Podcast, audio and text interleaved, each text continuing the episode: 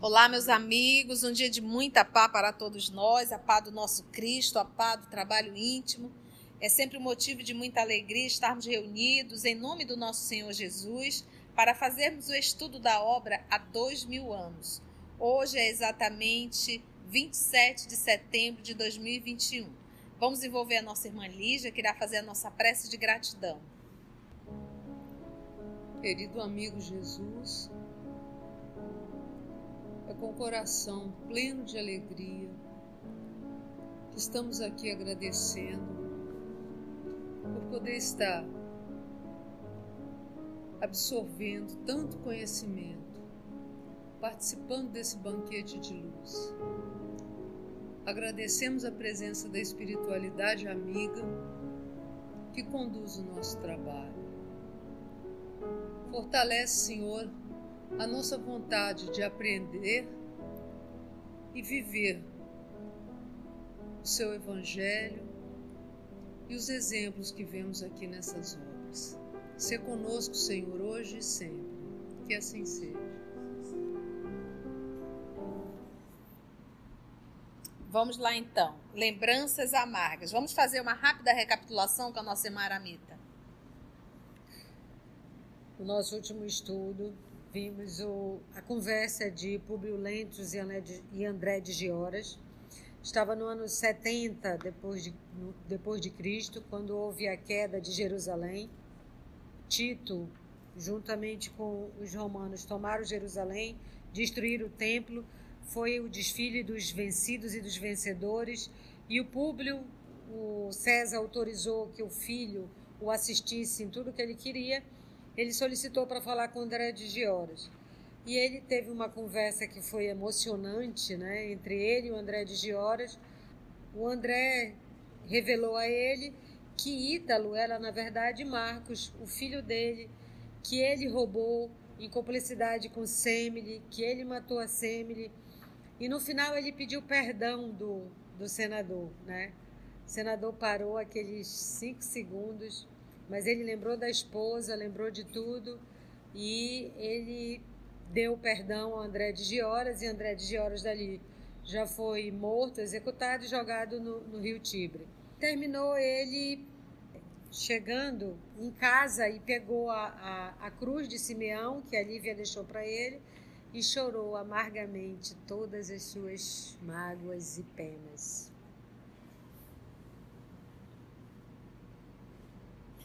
Então vamos lá. Lembranças amargas, capítulo 9. Que Jesus nos conduz. Logo após os penosos acontecimentos de 70 e de conformidade com os desejos de Flávia, o senador passou a residir na sua vivenda confortável de Pompeia, longe dos bulícios da capital. Ali poderia entregar-se melhor as suas meditações. Então saiu de Roma e foi agora para Pompeia. Para lá transportar então o velho político, todo o seu volumoso arquivo, bem como as lembranças mais carinhosas e mais importantes da sua vida. Dois libertos gregos extremamente cultos foram contratados para os trabalhos de escrita e leitura e assim é que, no seu retiro, se mantinha ao corrente de todas as novidades políticas e literárias de Roma. Contratou dois escravos libertos gregos intelectuais para que pudessem fazer a leitura para ele, né? Coisa linda. Não existia ainda o braille, o braille, né? Nesses tempos recuados, quando o homem se encontrava ainda longe dos benefícios preciosos da invenção de Gutenberg, nota número 34. Tá? Inventor e gráfico alemão, foi o primeiro no mundo a usar impressão por tipos móveis por volta de 1439. E o inventor global da prensa móvel, Sua invenção permitiu a produção em massa de livros impressos, que era economicamente rentável para gráficas e leitores. A tecnologia de impressão de Gutenberg espalhou-se rapidamente por toda a Europa e mais tarde pelo mundo. Então, nessa época, nós não tínhamos aí livros. Nesses tempos recuados, quando o homem se encontrava ainda longe dos benefícios preciosos da invenção de Gutenberg, os manuscritos romanos eram raros e sumamente disputados pelas elites intelectuais da época. Uma casa editora dispunha, quase sempre, de uma centena de escravos calígrafos, inteligentes, que confeccionavam mais ou menos mil livros por ano. Então, será que era um valor insignificante, Só né? os ricos e poderosos. Só os ricos e poderosos podiam. É, a gente vai percebendo é, como a misericórdia divina vai trabalhando e a gente não vai se apercebendo. Imagina que nessa época, como era pergaminho, pergaminho era um material muito caro, a escrita era algo muito caro, então pouquíssimas pessoas sabiam ler e muito menos escrever. Então a, a, a intelectualidade ela estava realmente é, reduzida a poucos veio o nosso querido aí Gutenberg trouxe essa, esse manancial aí de livros.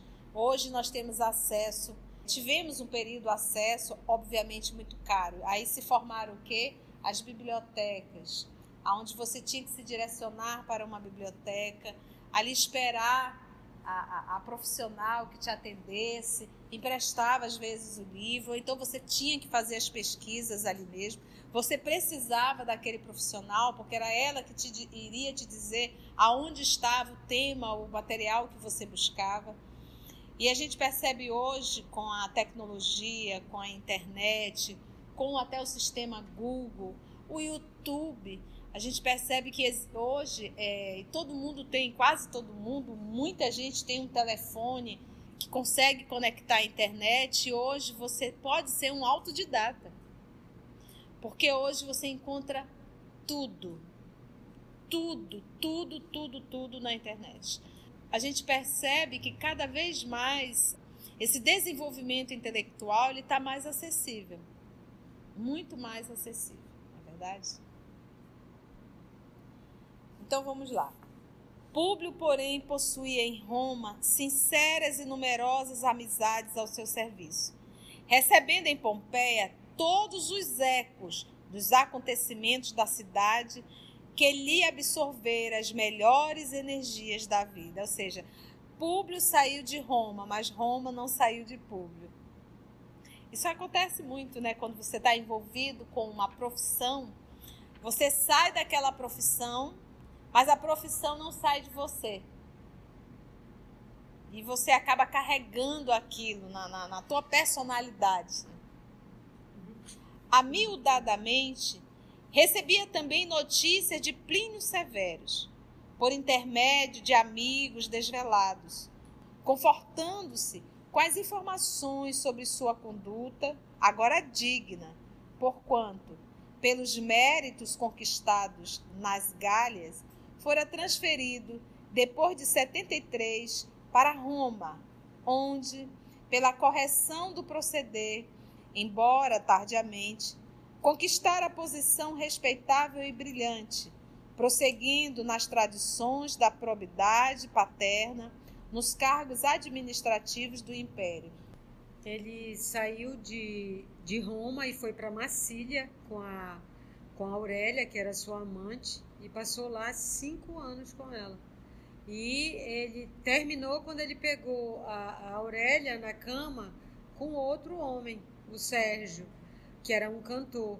E aí ele, te, ele teve vontade de matar o Sérgio, mas ele disse que não, que não ia fazer isso nem com ele com ela, e, e a deixou e, e, ia procurar uma vida digna. E tempos depois, o Sérgio pegou a, a, Aurélia com outro e ele matou a Aurélia, o Sérgio. E aí ele foi, ele, ele não Decidiu. voltou, ele não apesar quis, das né? cartas do público dizendo para ele voltar, ele não voltou porque ele estava envergonhado, endividado e pobre. É, Aí ele foi trabalhar. Porque lembra que todas as suspeitas estavam como se ele tivesse matado o irmão Agripa. Não é verdade? Então ele, por vergonha, realmente estava pobre, sem dinheiro. Aí ele disse: Não, vou primeiro me, é, me reconstruir. Né? Olha aí, deu certo, graças a Deus. Plínio, todavia, não mais voltar a procurar a esposa, nem aquele que o destino o compelia a considerar como um pai dedicado e carinhoso, embora não ignorasse o supremo infortúnio dos seus familiares. No íntimo, o antigo oficial romano não desdenhava a ideia de regressar ao seio dos entes queridos. Contudo, desejava fazê-lo em condições de dissipar todas as dúvidas quanto ao considerável esforço próprio de sua regeneração, galgando postos de confiança na administração dos flavianos, queria uma posição de maiores vantagens morais, de maneira a levar aos seus íntimos a certeza da sua reabilitação espiritual. Corria o ano de 78, na placidez das paisagens formosas da campanha, enquanto Tibur representava uma estação de cura e descanso regenerador para os romanos mais ricos. Pompeia era bem a cidade dos romanos mais sadios e mais felizes. Pompeia, então daí essa essa construção, essa alegria toda. Em suas vias públicas encontravam-se a cada passo os mármores soberbos e o bom gosto das mais belas construções da capital aristocrática do império, que é Roma. Em seus templos suntuosos aglomeravam-se assembleias brilhantes de patrícios educados e cultos que se instalavam na linda cidade, povoada de cantores e poetas, ao pé do Vesúvio, e iluminada por um céu de maravilha, cheio de ridentes ridente sol ou bordado de estrelas cintilantes. Públio Lentulus, agora, sobremaneira apreciava a palavra simples e convincente de Ana, que envelhecera ao lado de Flávia, qual bela figura de marfim antigo. Era de lhe ver o interesse comovido e a sua alegria íntima ao ouvi-la sobre a excelência dos princípios cristãos, quando se entretinham em recordações da Judéia distante. Nessas amáveis palestras, entre os três, logo após o jantar, discutia-se a figura do Cristo e as sublimadas ilações da sua doutrina, conseguindo o senador, pela força das circunstâncias, meditar melhor os grandiosos postulados do Evangelho, ainda fragmentário e quase desconhecido, para ligar os princípios generosos e santos do cristianismo à personalidade do seu divino fundador, que seria Jesus. Às vezes a gente pergunta assim: Públio teve todas as oportunidades para ser morto. E por que, que ele não foi? A gente, às vezes a gente tem que perguntar: por que, que eu permaneço e todo mundo foi? Às vezes você está já idoso e aí você diz: todo mundo foi e eu permaneço. É porque a gente ainda tem coisas a aprender. E, e, e é interessante, é como se fosse assim. A gente sabe que o processo da reencarnação é algo muito. É um investimento muito alto. É uma programação muito grande. Reencarnar é uma programação muito grande. E ainda assim a gente permanece é porque nós temos lições a aprender. E normalmente, quando se fala em lições, nós estamos falando em adquirir novos hábitos, em mudar esse homem velho, esse jeitão. E isso, às vezes, é porque o Papai do Céu olha, vê que a gente tem algo bom, tem oportunidade, tem como mudar. Basta só a gente ver. Porque nesse processo, todas as doenças que nós temos, ela está sinalizando aonde nós temos que mudar. Toda doença, ela está sinalizando aonde eu tenho que mudar. Aonde eu tenho que mudar. Então, a, a doença, ela é uma forma, você vê aqui, foi necessário um homem extremamente vaidoso e orgulhoso parar de enxergar. Porque aí ele abriu mão do poder, que ele não pode mais administrar o poder. Então o papai do céu está chamando o senador público para uma nova lição. Porque enquanto a gente está no poder, a gente esquece de trabalhar o mundo íntimo. E o que, que o papai fez? Tirou o poder da mão dele e disse assim: agora você tem que trabalhar o seu mundo íntimo. E é aqui, nesse aquietar-se. Porque o poder, o cotidiano, ele nos deixa muito agitado. E a gente não para para se observar, se perceber e verificar verdadeiramente aonde eu devo mudar. E lembra o livro dos Espíritos que a dor é o último recurso que Deus utiliza para trazer seu filho de volta. Então, às vezes, a gente passa por um processo patológico, por uma enfermidade, a gente, a gente sai daquela patologia e durante alguns meses a gente consegue deixar o pé no chão, daqui a pouco a gente chuta de novo o balde. E volta aquele homem velho de novo, né? E volta a fazer os mesmos erros, e volta a ter o mesmo comportamento inadequado. Então a gente percebe que a lição não foi fixada. Nós temos que mudar, nós temos que eh, mudar. Às vezes a gente pega esse nosso jeitão de ser, vamos pegar o apóstolo Paulo e o próprio senador.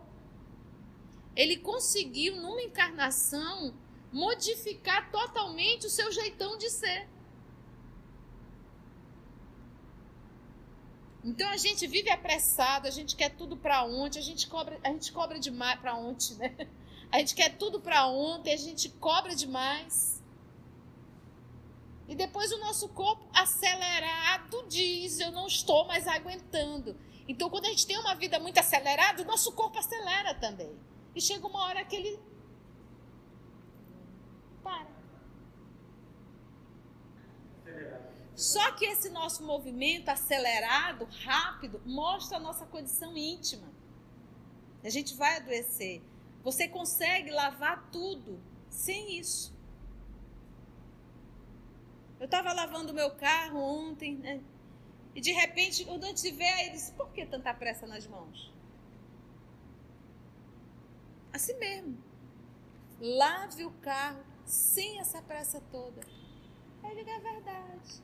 E eu comecei a fazer o um movimento de limpar o carro sem aquele acelerar todo se tornou uma terapia, não me cansei, não doeu minhas costas e eu fiquei com a minha mente equilibrada.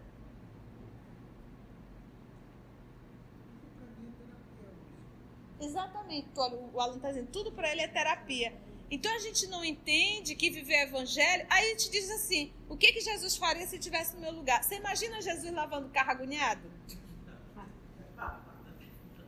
Blá, blá, blá, blá, blá, blá, bate. Ai, machuquei minha mão aqui, bati. Claro, você machucou com a agilidade que você estava fazendo. Então você observa que são coisas tão simples do nosso cotidiano que a gente não se apercebe. Então a gente observa que as nossas atitudes, ela, está, ela reflete no nosso mundo íntimo. Então é, é sempre assim. Como é que Jesus dirigia? A 80? Eu tenho certeza que não. Porque ele ia se preocupar se iria aparecer um cachorro, um gato, uma criança, qualquer pessoa na rua. Com 60 eu tenho probabilidade de parar, com 80 eu não tenho. Tá certo que quando eu entro em bairro eu vou a 40. Mas se eu pego uma estrada, eu quero pisar um pouquinho. Não é verdade? Então, então, como é que Jesus iria dirigir? Se Jesus fosse lavar o carro, ele ia lavar agoniado? Se ele fosse varrer uma casa, ele ia varrer agoniado? Se ele fosse lavar uma louça, você já viu as pessoas fazendo comida e lavando louça agoniado? Gente, é um barulho infernal na cozinha, é um bate-bate que tu fica doidinha. E não só você fica agitada, como você também agita todos aqueles que estão dentro da tua casa.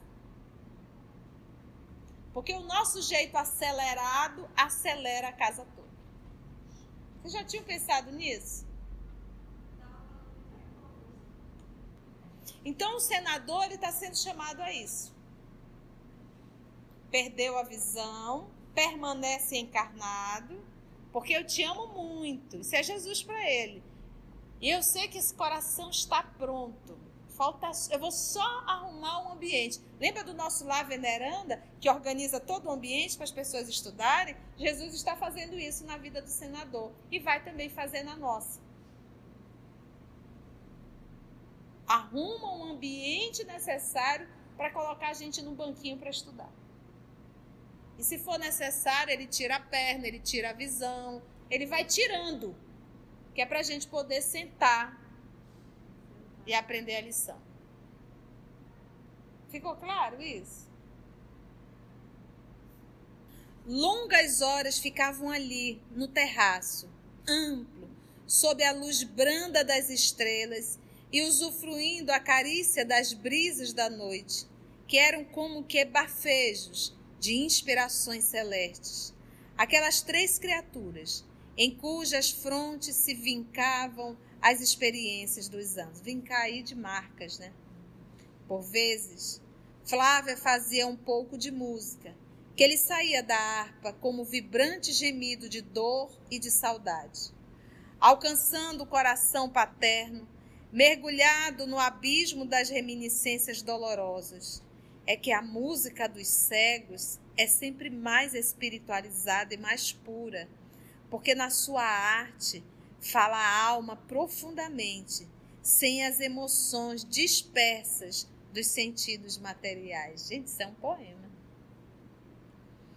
Uma noite, obedecendo ao hábito de muitos anos, vamos encontrar aquelas três criaturas no espaçoso terraço da vila de Pompeia em doces rememorações. Havia mais de sete anos que quase todas as palestras versavam ali sobre a personalidade do Messias e a excelsa pureza da sua doutrina. Observada, antes de tudo, a precisa descrição, porquanto os adeptos do cristianismo continuavam perseguidos, embora com menos crueldade. Em todo caso, invariavelmente, a conversação era de enfermos e de velhos, sem provocar o interesse dos amigos mais moços e mais felizes. Depois de algumas lembranças e comentários de Ana a respeito da angustiosa tarde do Calvário, exclamava o velho senador em tom convencido: De mim para comigo, tenho a certeza de que Jesus ficará para sempre no mundo como o mais elevado símbolo de consolação e fortaleza moral para todos os sofredores e para todos os tristes. Desde os primeiros dias de minha cegueira material, procuro intimamente compreender-lhe a grandeza e não consigo apreender toda a extensão da sua excelsitude e dos seus ensinos. Lembro-me, como se fosse ontem, do crepúsculo formoso em que eu vi pela primeira vez ao longo das margens do Tiberíades. Murmurou Ana. Eu também. Não consigo olvidar aquelas tardes deliciosas e claras em que todos os servos e sofredores de Cafarnaum nos reuníamos à margem do grande lago esperando o suave enlevo das suas palavras. E, como se estivesse contemplando o desfile de suas recordações mais queridas, com os olhos da imaginação, a velha serva continuava. O mestre apreciava a companhia de Simão e dos filhos de Zebedeu, e quase sempre era em uma de suas barcas que ele vinha solícito atender às nossas rogativas. Esse filho aí de Zebedeu é João e Tiago. Era Jesus sempre estava em companhia de Pedro, João e Tiago. E ele interessante assim, quase sempre era em uma de suas barcas que ele vinha, ou na de Pedro ou na de João com o Tiago. Dizia Públio Lentos, impressionado. O que mais me assombrava é que Jesus não era, que se soubesse, um doutor da lei ou sacerdote formado pelas escolas humanas. Sua palavra, entretanto, estava como que ungida de uma graça divina. O olhar sereno e indefinível penetrava o fundo da alma e o sorriso generoso tinha a complacência de quem, possuindo toda a verdade, sabia compreender e perdoar os erros humanos. Seus ensinos, diariamente meditados por mim nestes últimos anos, são revolucionários e novos, pois arrasam todos os preconceitos de raça e de família, unindo as almas num grande amplexo espiritual de fraternidade e tolerância. A filosofia humana jamais nos disse que os aflitos e pacíficos são bem-aventurados no céu. Entretanto, com as suas lições renovadoras, modificamos o conceito de virtude, que, para o Deus soberano e misericordioso das alturas, não estava no homem mais rico e poderoso do mundo, mas no mais justo e mais puro, embora humilde e pobre. Sua palavra compassiva e carinhosa espalhou ensinamentos que somente hoje posso compreender na sombra espessa e triste dos meus sofrimentos.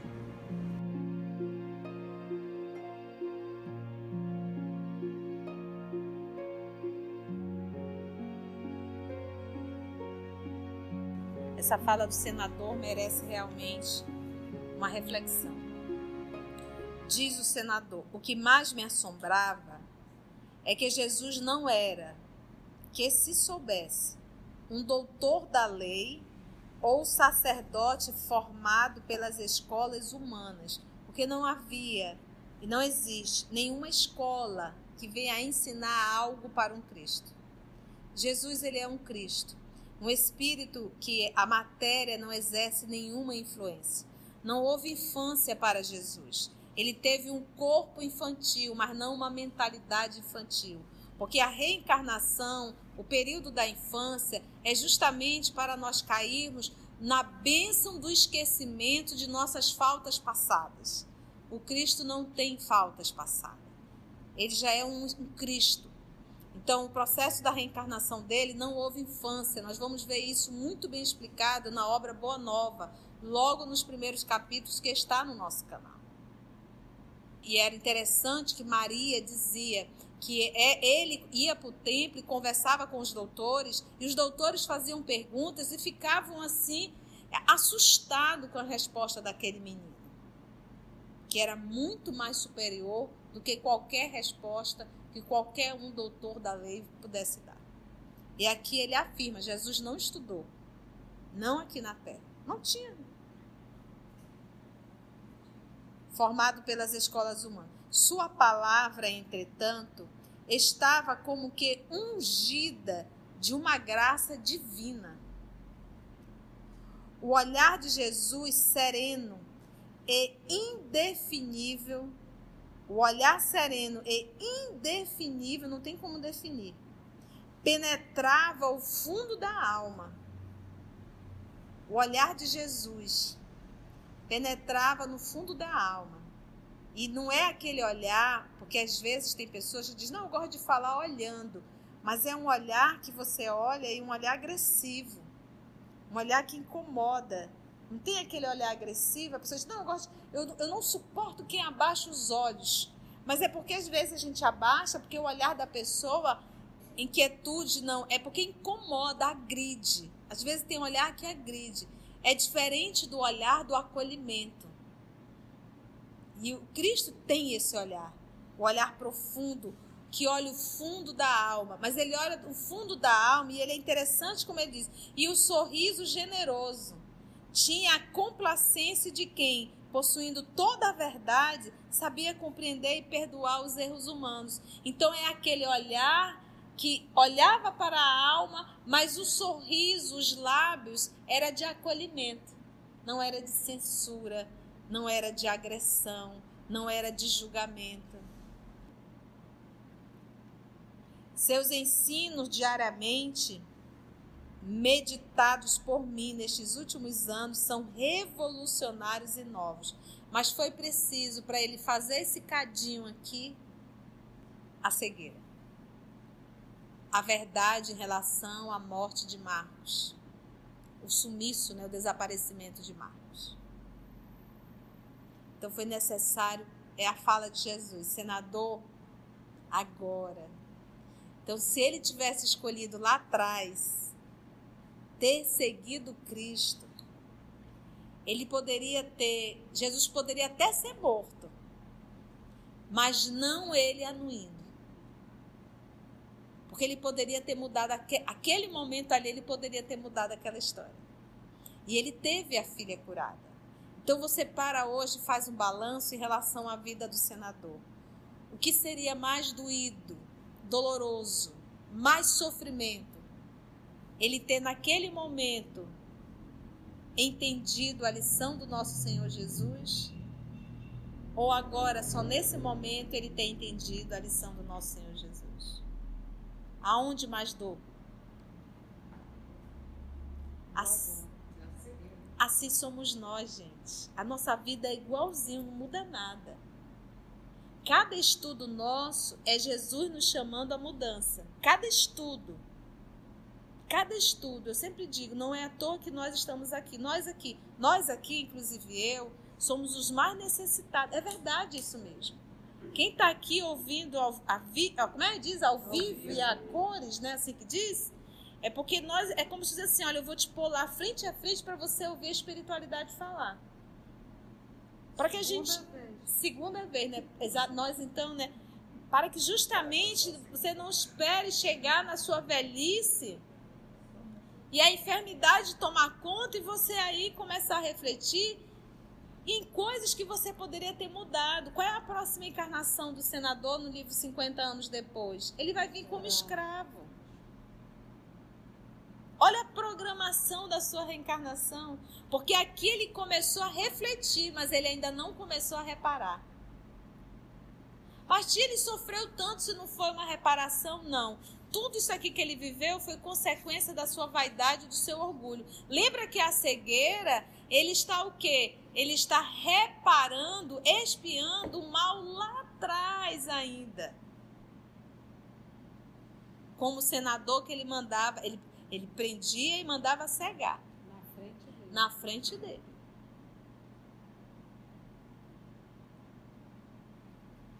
Cenas do próximo capítulo.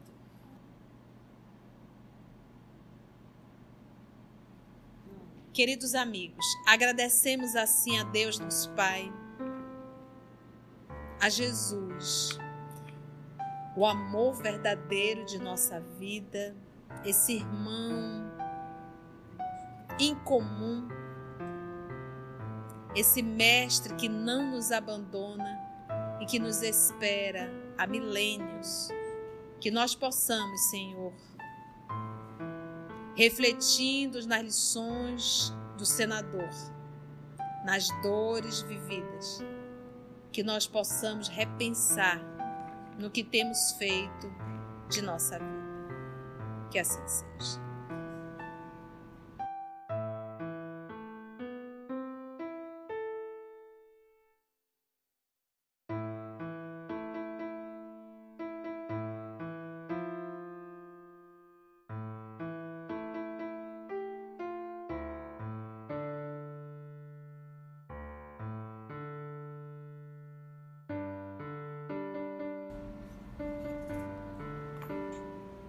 Sua palavra, entretanto, estava como que ungida de uma graça divina.